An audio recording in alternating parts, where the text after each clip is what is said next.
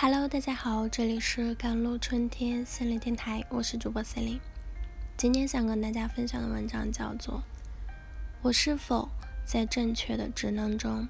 我是否追求正确的使命？》不知道从什么时候开始，九九六似乎已经成为了这个时代的内卷法则。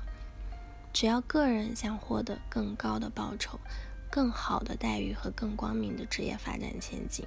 就不得不在工作或学习上投入更多的时间和精力。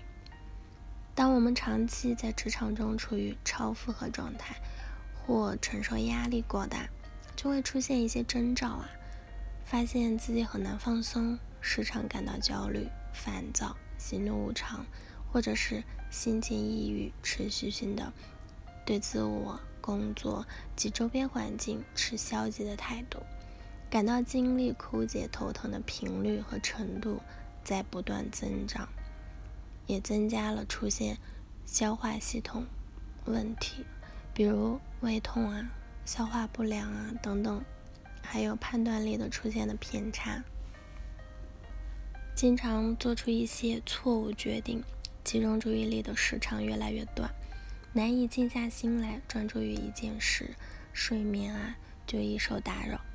无论是失眠还是睡眠时间的不断增长，过劳导致的心身疲倦不仅损伤着我们的健康，通常伴随头痛啊、失眠啊等身体上的不适与抑郁、焦虑等心理问题，还会影响我们个人的工作与生活。如果以上迹象中少数符合我们当前的状态，那么很可能正承受着较大的职场压力。需要进行自我压力管理与释放。如果当工作、家庭、亲密关系、健康等方面已经出现难以逆转的局面时，往往就需要求助于专业医生的帮助。停下其实也没那么可怕。事实上，这正是我们需要做的。当工作损害身心健康时，需要退后一步，提醒自己优先考虑当下的幸福。需要牢记的第一件事：我有能力改变自身的处境。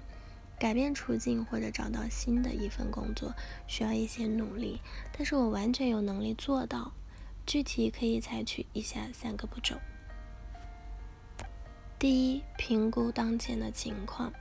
为了知道该采取什么步骤，需要了解是什么使你走到了这一步，是否因为内心驱使而过度工作。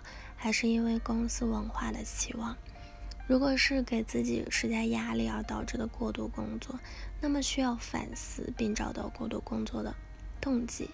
也许更喜欢工作而不是家庭生活，也许正在寻求需要从其他地方得到的工作满足感，也许需要学会设定健康的界限。第二，思考理想生活。感到过度工作实际上是一个很好的机会，可以退后一步，审视更大的途径。我们可以请个小假期来专注思考这个问题，一方面可以从工作中摆脱出来，恢复性的休息；另一方面也可以帮助我们思考未来的方向。我是否在正确的职能中？我是否追求正确的使命？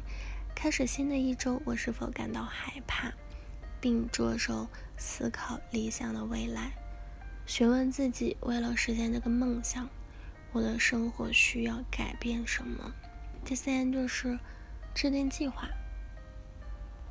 在搞清楚现在的情况和想要创造的现实之后，就是计划下一步的节点了。无论你是要留下还是离开，如果计划留在当前的工作中，请明确告诉自己需要改变什么。设立一些界限，可以让配偶、导师或朋友参与进来，用沟通来设定具体的界限。我之后每天晚上六点回家，参加家庭晚餐等等。同时，与直属领导谈话，直接的表达自己的压力，并和他分享新的工作生活界限，并发问：我们能共同努力实现这个目标吗？提出我们需要的东西，无论是。减轻工作职责还是减少工作时长。不必完全拒绝工作，但是减少一定的任务可以帮助集中精力处理更重要的事情。